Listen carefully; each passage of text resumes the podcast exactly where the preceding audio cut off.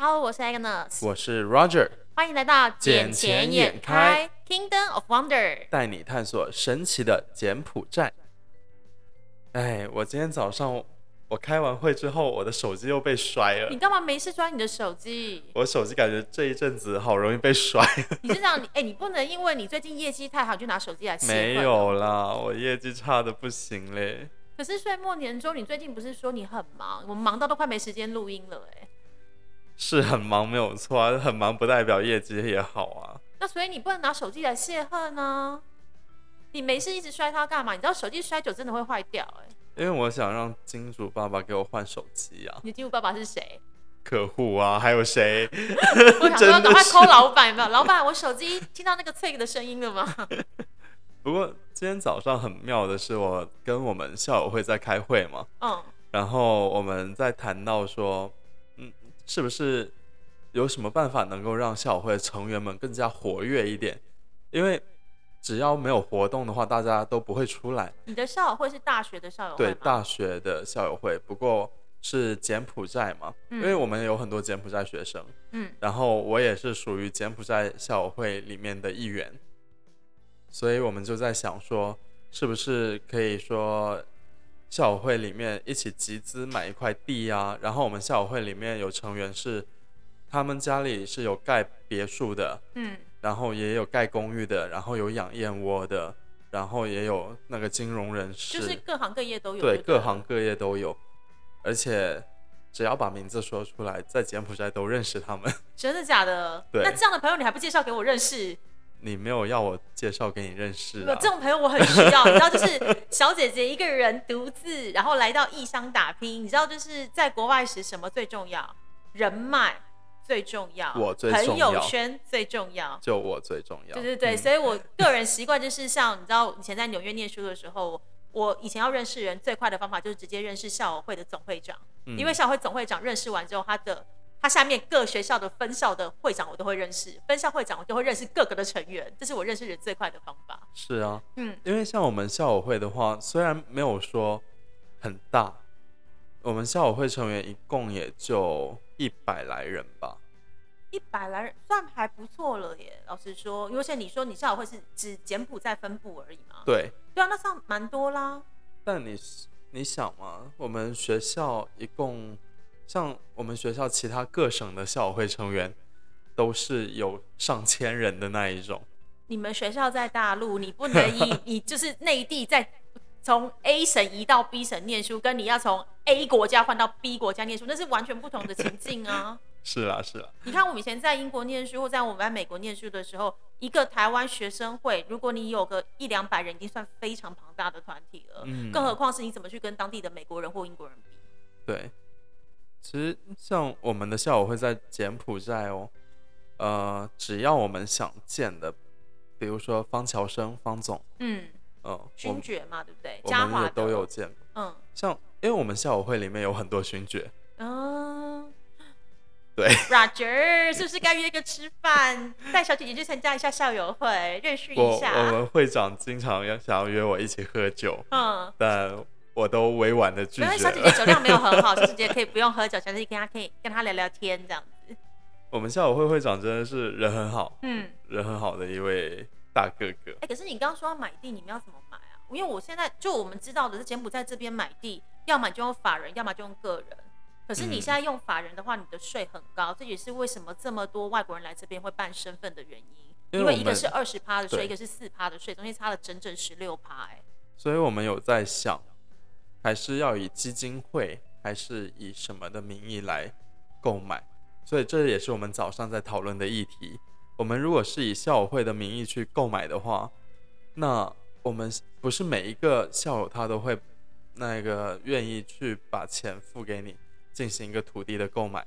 而且校友会会有一个问题啊，就是你们的校友会就一定代表每一年的成员都会变更，因为会有越来越多的新学生毕业，他进而参加你们校友会。那我比如说我土地假设是在今年买，那明年毕业的人他还可以一样分享那个权利吗？还是要怎么样来处理？其实因为这股东结构就就会不一样了。这就有点像买股票嘛，嗯你可以一直是持续的买进，你也可以有部分的卖出试出。但万一但是你现在是用校友会的名义去买，那万一原始股东又不愿意卖嘞？呃，我觉得的话，这可以这样子嘛，我们可以持续的扩张，嗯，而且我们地买来之后，我们是准备做燕屋、燕子屋。燕子屋是什么意思？呃，就你不是平时你吃燕窝吗？嗯，偶尔，对，偶尔，别这样，偶尔，对。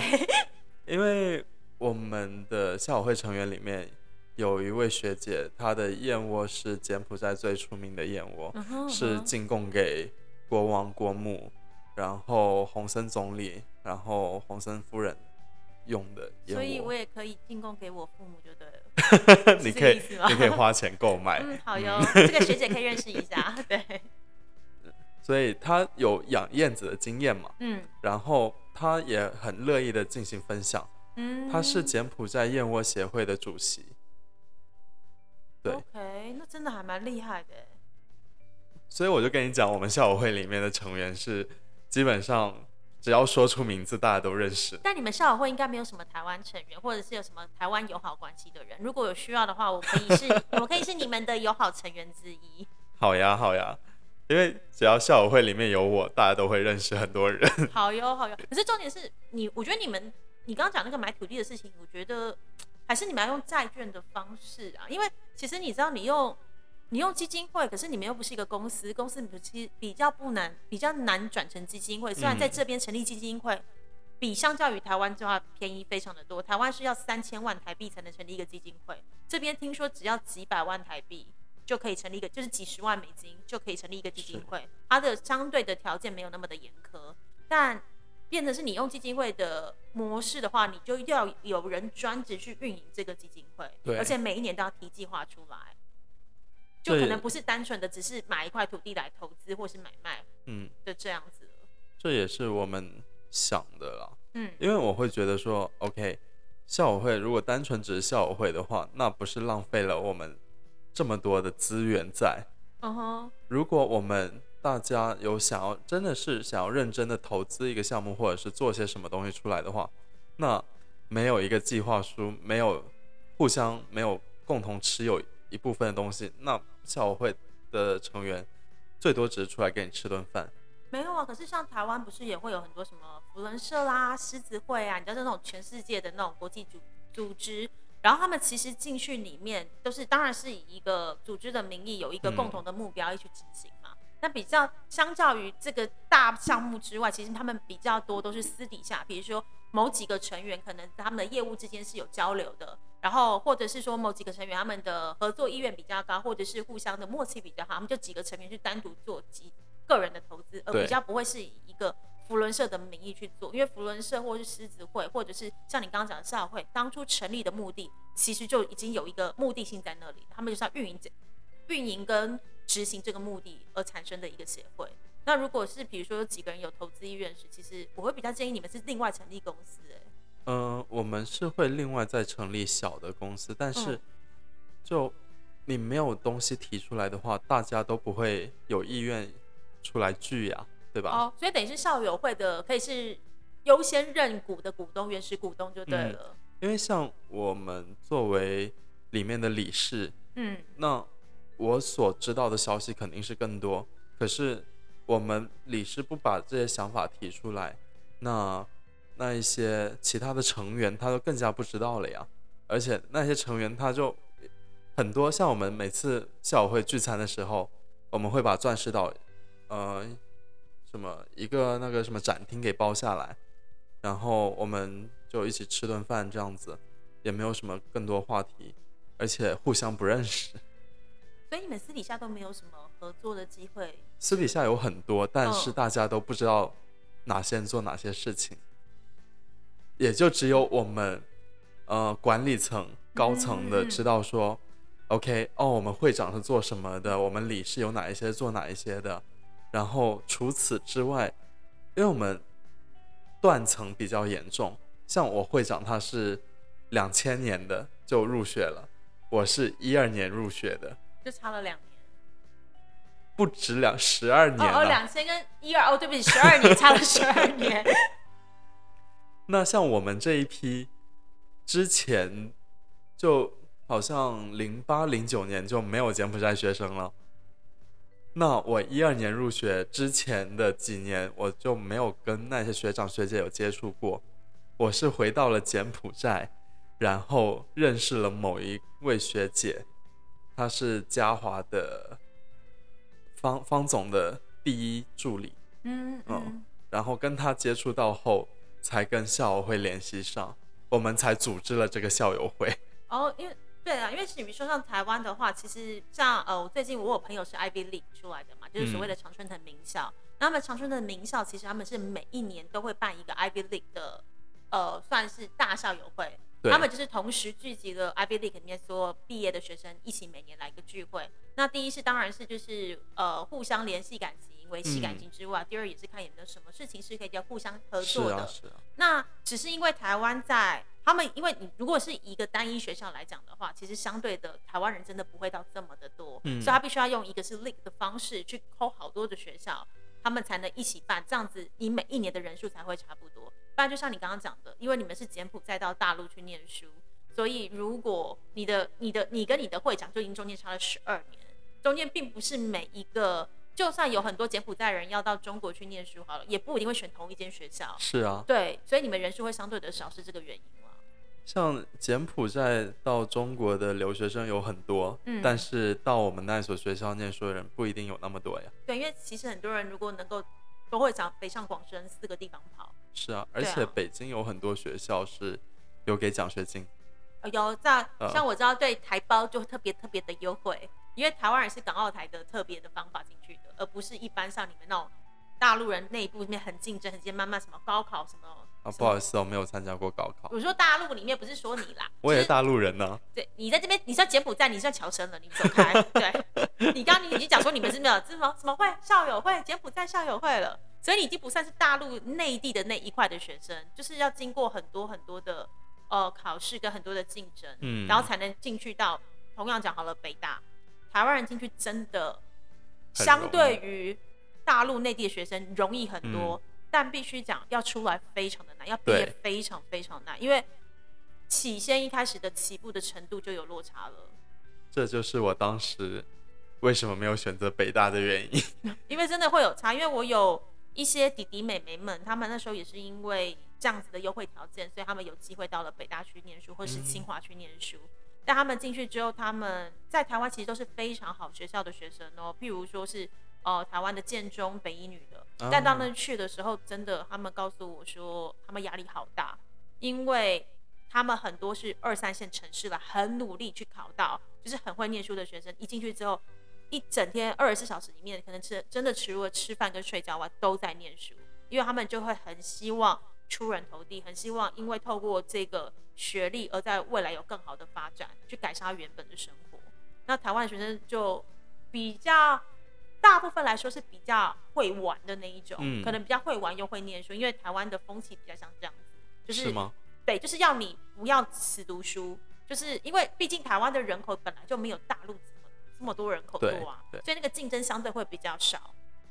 呃，但从个人经验上来谈哈，哦，请说，请说，你说，我知道你有在台湾交流过学生的经验。对，可能因为我们时代不一样，你知道吗？嗯，对啦，有一点点的落差，对，差不多二十年这样子哈，没有到二十年啦。好的，没有就因为我在台湾，我也经常去玩，我没有说很认真去读书，这很正常啊。可是。呃，我就考前的一两天稍微看一下课本嘛，然后去考试，就随随便便也就八九十分啊。可是很多台湾生，我我我必须讲这个东西有一点点的不太一样，我觉得是跟个人资质有关系。因为像我也是那种呃临时抱佛脚很厉害的人，但是我念完之后我不一定会记得，我考完可能我就是考完两天后全忘光，但我考试之前的七十二小时我会非常认真念。但有一些人是要循序渐进，就是要每天念、每天念，不断的练习，他才能考到高分。那我觉得我们都是属于那种可能有先天有一些些小聪明的人，就你知道记忆力比较好，然后有一点点小聪明的人，可能猜题也猜的比较准的那一种人。因为这真的要靠运气啊。押题是很重要的。对对对，哦，这个超重要。对，所以就可能因为这样的原因，所以我们也不能讲说就是别人不努力或别人什么，而只是因为。他们可能真的是需要长时间不断努力，嗯但他们只要念起来就是他们的，对，他们不会忘，因为他们真的付出太多的心力在学习这件事情上面。我觉得我们好偏题了呢对。我偏题超远的呢，为什么我讲到这边来呀、你的校友会为什么可以讲到这里来？我们从买地，对，校友会买地，然后讲到台湾跟大陆的教育问题，真是离蛮多的。快点，我要拉回来讲一下柬埔寨的事情了，好不好？我我是觉得买地是，嗯，对我们来说，我们早上今天在讨论的时候，每一个人都很感兴趣，因为我们觉得这是可以投资的东西，而且我们有很多地皮很便宜，两美金在哪里啊？硬卡四公顷，啊？具体的我不能透露。那那那没关系，我们等下私底下下节目之后再来聊，这个没问题，私底下下节目再聊，或者是我们可以旁边插花的也可以。对然后也有十美金、二十美金以下的土地，应该是说这些土地应该都不会在我们所谓的蛋黄区了啦，可能就是，可是它可能是未来有潜力发展的地域了。呃，一个是有潜力，一个是我们认为那一些地段是养燕，就做燕屋不错的地方。嗯，然后燕屋盖起来的话，我们每年还会有收益啊。对，所以就是要看你土地怎么去利用它。对，因为呃，不否认，就是我我们自己有投资土地啦，就是在嗯这边我自己家人也有投资土地。那那个土地呢，因为也在等它涨涨幅的空间嘛。那因为我们现在卖的话，其实那个涨幅空间没有达到我们的预期，嗯，所以我们现在就把那块地拿来种什么，你知道吗？种西瓜。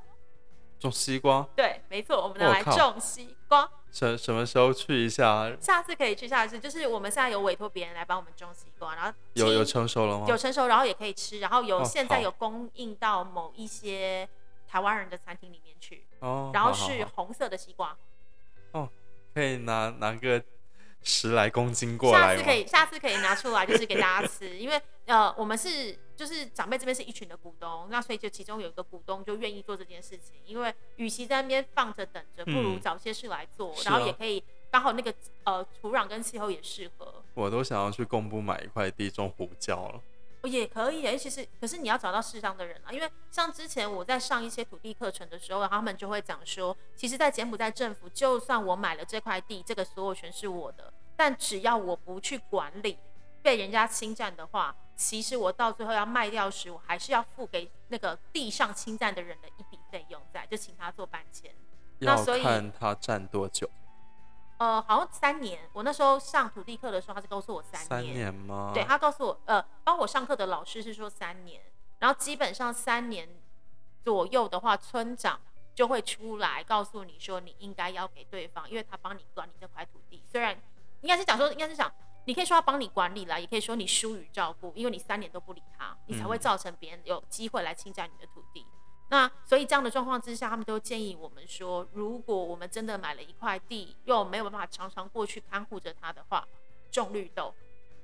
他就说你就撒绿豆下去，因为绿豆非常好生长。对再来是呃绿豆它的经济产值其实也不低，因为你可以有豆芽，你就可以把它来吃。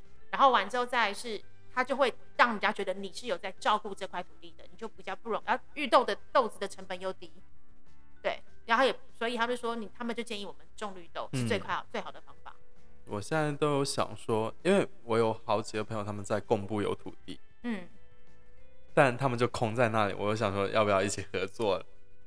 我去找人给你种胡椒，也行啊，或是榴诶榴莲可以种吗？我不是很榴莲它好久啊，它胡椒几年几年之后才结果，而且不是那么容易结果。哦，真的哦，那好吧，胡椒我们可以看看，因为贡布的胡椒确实是世界有名的。是啊，嗯而且我有朋友他是有那一种，就真的是名种子出来的胡椒。就类似种马的种，对对就对我懂那种概念是配种用的，对，对我懂，我懂，我懂。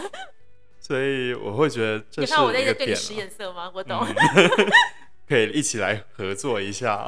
对，我们来我们来配种，帮我们配种一下。毕毕竟我们是捡钱眼开真的，哎，好了，快点，我们要讲到最近那个一二八的事件了啦。啊，对啊，一二八，我们有一个朋友好像马上就要出关了呢。不是，应该这样讲。那个朋友其实他的故事还蛮可爱的，我等一下这不能用可怜两个字，用可爱两个字。因为嗯原本呢，之前柬埔寨的政府呢是有讲说，只要你有企业担保的话，外国人进来只需要隔离两天。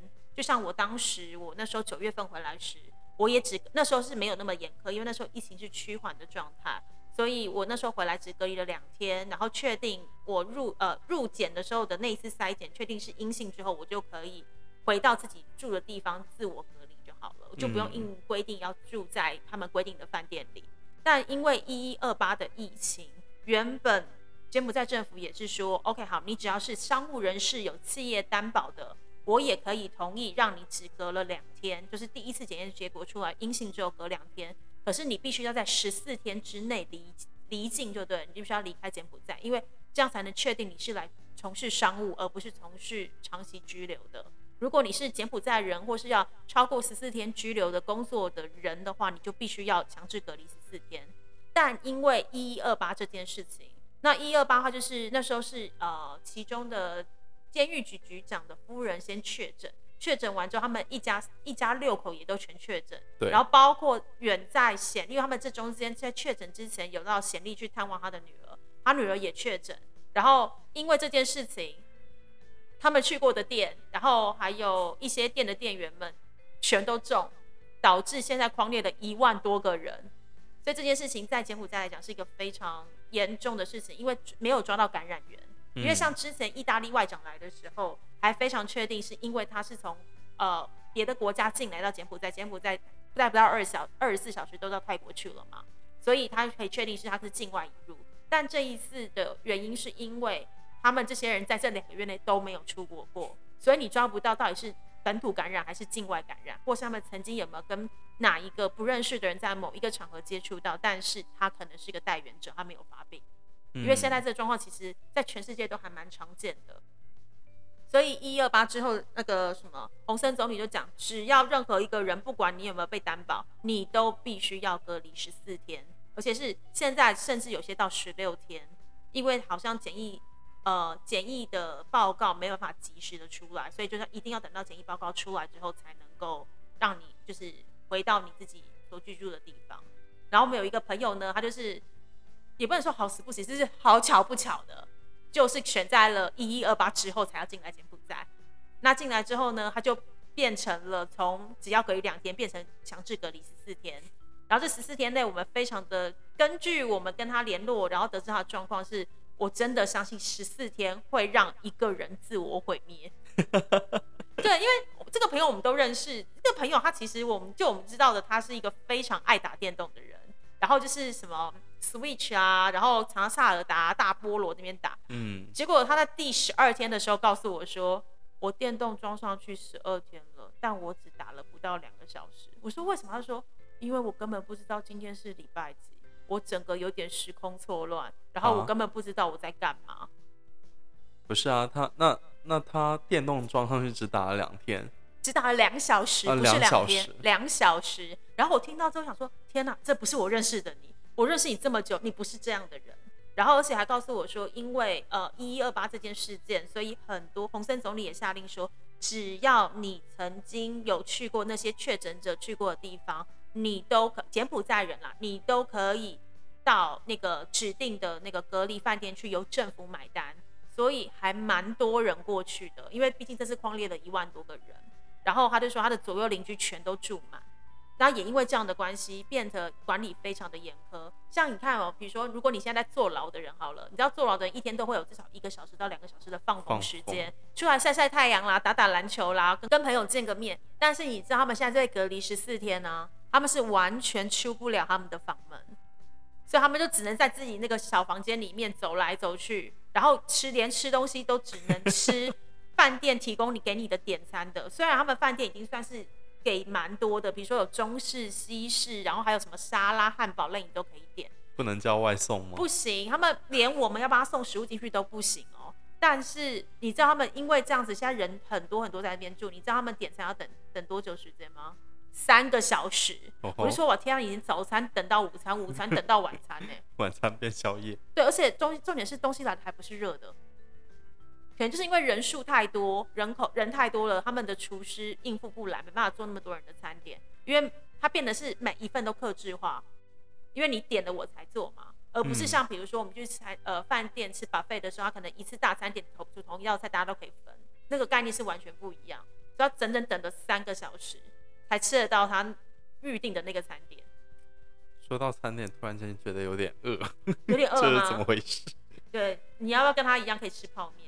因为哎、泡面真的好吃，不是，因为他真的是十四天里面没事，就是等餐点的撑餐点过程中，他只好吃泡面。他告诉我说，吃泡面都吃饱了啊。对，可是问题是，呃，你吃泡面会营养不良啊，因为你没有肉没有菜，你就只有淀粉类的东西啊。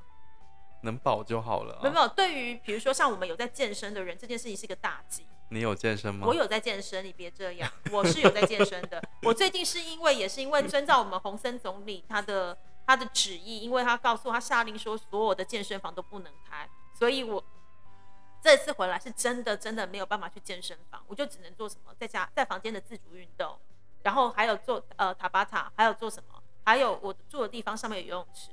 所以我反而变成是有氧运运动做的比较多，因为我以前是做重训嘛，然后我现在变得是几乎没事两三天就上去游一次，两三天游一次。我甚至还有更热血到就是五点钟下班后，我直接冲回去我家，然后直接换泳衣，直接上去，直接跳下水。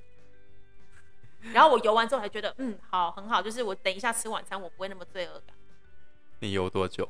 呃，至少都要四十分钟。哦吼，可对以哦。四十分钟以上。然后因为我们的泳池也不长嘛，所以我就是来回来回大概十趟。因为我现在的速度我算是 beginner，就是我的游泳技巧非常非常的不好，然后很多都自学。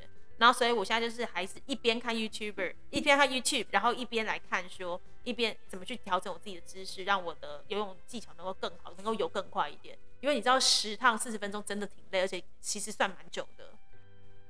以一般来讲的话，那种游泳选手的话，十趟应该二十分钟内就解决掉了。是啊，对啊，可是你知道 beginner beginner 要给要给那个初学者一点点多一点时间跟空间，会越练越好的。哎呀，这一些都慢慢来吧。不是你讲到我，你要不要看看你自己？你有在运动吗？有啊，每天都有在运动啊。哪一种运动？你想哪一种运动呢？啊、那可能这时候就要听这种声音喽。好棒棒！刚刚来之前还运动了呢，啊、好哟，这种事姐姐没有很想听哦，好不好？好累的呢。嗯，真的。所以你看我最近不是都很累吗？哎、对了，哎、那圣诞节要到了，你们有要出去玩吗？圣诞节哦，圣诞节他他应该走不了吧？毕竟他是开酒店的。开酒店的，对啊，哎、那他们酒店现在生意还好吗？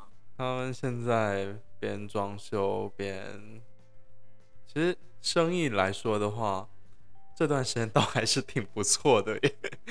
为什么？因为像之前，比如说我去显利，然后我之前去过显利的饭店啊，嗯原本一个晚上大概都要九百八十美，因为它是比较高级的那一种，呃，就是你知道有户外体验的那种饭店，一个晚上九百八十美，现在都只要四百二十三美，整整打了对折、哎、嗯，可是你说你女朋友的饭店，他们的酒店目前生意都是好的对，因为一一二八啊？什么意思？我不懂，因为他他们是隔离酒店吗？还是不是隔离酒店，是因为是这样子的，因为不是事情发生在 BKK 区吗？对对对，比较多比较多中招的在这里。然后有很多 BKK 的人都跑到那一边去住他们酒店。哦，我懂，等一下他们不敢待在 BKK，他们就宁愿搬到那边去住十四天就对了。对，这些人也太有钱了吧？然后嗯，昨天把我的房卡都没收了，为什么？因为他们房卡不够用。哇塞！所以他算是那种一二八的受惠者，因为你知道一二八这件事件其实它波及到太多的省，像我们刚刚讲的嘛，就是有咸利也中，然后还有其他的一些省份都中，然后这次让整个的旅游进入了一个寒冬期。然后，而且那时候洪森总理在十二月九号，他在什么第九届伊洛瓦底江什么一个一个经济战略高峰会上面，他还鼓励 ACMECS 国家之间来推出旅游泡泡这件事情，因为柬埔寨它今年跟去年的国际旅客相比，整整下滑了百分之九十八。百分之九十，没，错，只只差两趴就百分之百。因为柬埔寨其实是一个非常仰赖观光客的一个国家，尤其是有一个世界文化遗产吴哥窟，对每年都是几百万人过来这边。但是因为今年的那个疫情的关系，目前已经有三千多家的旅行社倒闭了，而而且有四万五千名以上的员工都失业。然后整个旅游收入，根据亚洲银行的统计指出的话，目前整个损失他们预估是三十亿的美金。三十亿，没错，三十亿美金。所以这件事情其实对柬埔寨来讲是一个很大很大的伤害，尤其是没有观光客这件事。这也是为什么洪森总理他才会想要说，那是不是可以来推出旅游泡泡？但我们最近看的一条新闻指出啊，全亚洲最贵的酒店是在柬埔寨。对，我觉得我那时候看到这个新闻时，我整个傻嘞、因为你看哦，亚洲你会觉得饭店哪里会最贵？可能上海，因为上海地贵嘛，也可能日本，因为日本的那个房间比较小，然后地也是相对比较贵的地方，或者是旅游胜地巴厘岛，有些五星级酒店、阿曼酒店啊、宝格丽那些都特别特别贵。我怎么样都想不到会在柬埔寨 Kingdom of Wonder。呀，真的是 Kingdom of Wonder。可是，可是这个时候我也没有其他话可以说对，。可是可是你知道这家饭店到底为什么贵，或者是它到底凭什么贵吗？这家我看来看去，它就在那个山上啊，旁边有瀑布景观这一些。其他的点，嗯，我 get 不不到耶。我之前有看过这一家店的宣传片，但我没有想过说它价格这么高。对，因为一个晚上三万人民币，而且三万人民币，你想象那个价格是多少美金？三万差不多要五千了。五千块美金哦。然后我们去看一下，像比较多人会来这边会去比较住贵的饭店，是他们西港的什么情人岛。情人岛之前一个晚上也大概三千多美金，对这一个就等于是五千美金，整整多了他两千美金哎。真真的是，我我是觉得他应该可能是原生态为主吧。他是当然了，他第一个是他是有一个什么世界著名的度假胜地的设计师，他去帮他设计，叫什么 Bill Bensley 去设去设计的这个饭店，嗯然后完之后这个饭店有一个不受保护不受保护的三百五十公顷的野生动物走廊，所以等于是你可以近距离的跟野生动物是和平相处的。和平相处吗？万一跑出呃来一只老虎把你给吃了呢？那个地方没有老虎啦，你以为老虎什么地方都有吗？你如果讲蜘蛛有可能那地方真的没有老虎，那但蛇啊，蛇也会，可是不是每个人都怕蛇啊。而且蛇要看地域哦，比如说以台湾的排湾族好了，蛇对他们是神圣的象征，卢凯族蛇也是神圣的象征哦，所以他们非常非常的尊敬蛇，你尊敬它是一回事，它咬你又是一回事、啊。所以他们知道跟它怎么样跟它和平共处啊，一样的道理啊。可是我是游客，我去那里，我怎么知道怎么跟它和平所以？一定会有里面的饭店人员去引导你说该怎么去处理之类的啊、我觉得他们，我觉得他们应该会有他们自己的管理方式啦。然后，而且这家酒店也是什么世界国家地理杂志颁发最环保酒店。最环保。对，然后里面都是以帐篷的形式，然后再再就等于是你你住的就是类似一个帐篷的样子，嗯，然后里面就会放一些呃，比如说色彩鲜艳的一些那种，比如说装饰品啦、抱枕啊，然后完之后你的旁边就是瀑布，所以你晚上睡觉时就听得到瀑布的声音。对，那我觉得那已经不是。那个已经不是潺潺流水了，那应该是砰砰砰啦。对，像我的话，我个人就是不是那么爱原生态的东西，因为我之前我特地呃有去过一次南非。那我到南非那个地方的时候，我会愿意去野生动物园，就是因为你好像来这边一定要的体验。对那我去的呃那个哪里啊？亚马逊。，Amazon，Amazon，那时候我去年轻的时候我去了 Amazon，去了五天四夜。那那五天四夜，我就会住在 Amazon 里面的小木屋。那时候一天一个人含餐是一百块美金，住宿加三餐，然后是一百块美金，还含每天的不同课程。课程对，比如说他会带你去呃呃叫什么呃划船，他会带你哦去钓鱼，他会教你如何的在野外求生，甚至于在我们还有在 Am- Amazon 里面弄那个吊床在里面睡，然后下面可能会有那些鳄鱼们，所以你会去那边真真实实的体验那个丛林的生活。可是讲真的，这一间酒店我目前就是看完之后，我真的不知道为什么它可以这么贵哎。我觉得我们需要那个众筹一下，看看有哪一些人愿意跟我们一起去，我们去对我我探个究竟吧。对，我觉得我们需要去考察一下，因为我我真的看了他的宣传片，我真的还有他宣传稿，我真的有点看不出来。我会觉得住在这里蚊子很多。蚊子多是一件事，然后再来是，因为你你知道吗？如果这个东西是放在 Amazon，我就知道，因为只有 Amazon 的地理环境可以提供嗯给你那样的感觉，你到全世界找不到第二个地方有粉红海豚。对对，就只有 Amazon 独特的生呃特有种。那你也比如说我在 Amazon 里面我还看到什么树懒，嗯，对我会抱着它哦，因为那个就是那边的特有种。可是在这一个里面，他告诉我说你还可以在那边享用 SPA，我就心想说我我要 SPA 我到那边来干嘛？边一样可以享对，用我在新边也可以，我在巴厘岛也可以，我在海边也可以，为什么我要到一个山林里面去弄 SPA？这东西我会觉得对不起，我觉得很 gay 掰啦。嗯，对，就是这个东西不应该是，就感觉很像是什么，你知道吗？你吃素的人，然后你要去吃一堆那种像荤食的东西，就是嗯假装去弄成一个鱼、一个鸡、一个鸭的样子，我就觉得那就不是吃素本身的意义。是啊，对，吃素本来就是要回归自然嘛。那这种同样的，你在在这个地理环境里面，你这个酒店应该就是要回归自然，但你还就是想用高级的 SPA 或者是高级的食材，我就觉得这个不应该是一个这个饭店它能够回归自然或是崇尚自然的一个本意在，尤其它要得什么最环保饭店。我是觉得就有一个噱头吧。对，就一个噱头。但是我还是非常欢迎，就是有朋友们如果有去过的话，可以跟我们分享，或者是有朋友们，如果你们愿意来，就是支持我们的话，我们也非常愿意去现场考察。是的，是的，对，我我我不介意被蚊子多叮几口的。哦，这行就行，反正别人愿意出钱，我都很愿意。对对对对对，或是有谁就是比如说，呃，想要在圣诞节啦，或者是明年过年的时候带我去，我都很乐意。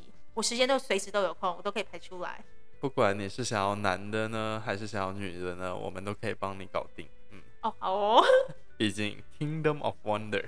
Everything could happen in here，好啦，那今天的内容我觉得大概也就到这里啦。差不多了。嗯，我们就在那个豪华酒店，豪华酒店，然后希望大家众筹我们，让我们好好的体验的这个这个 part 的结束吧。OK，那今天就这样，我们下期再见，拜拜，拜拜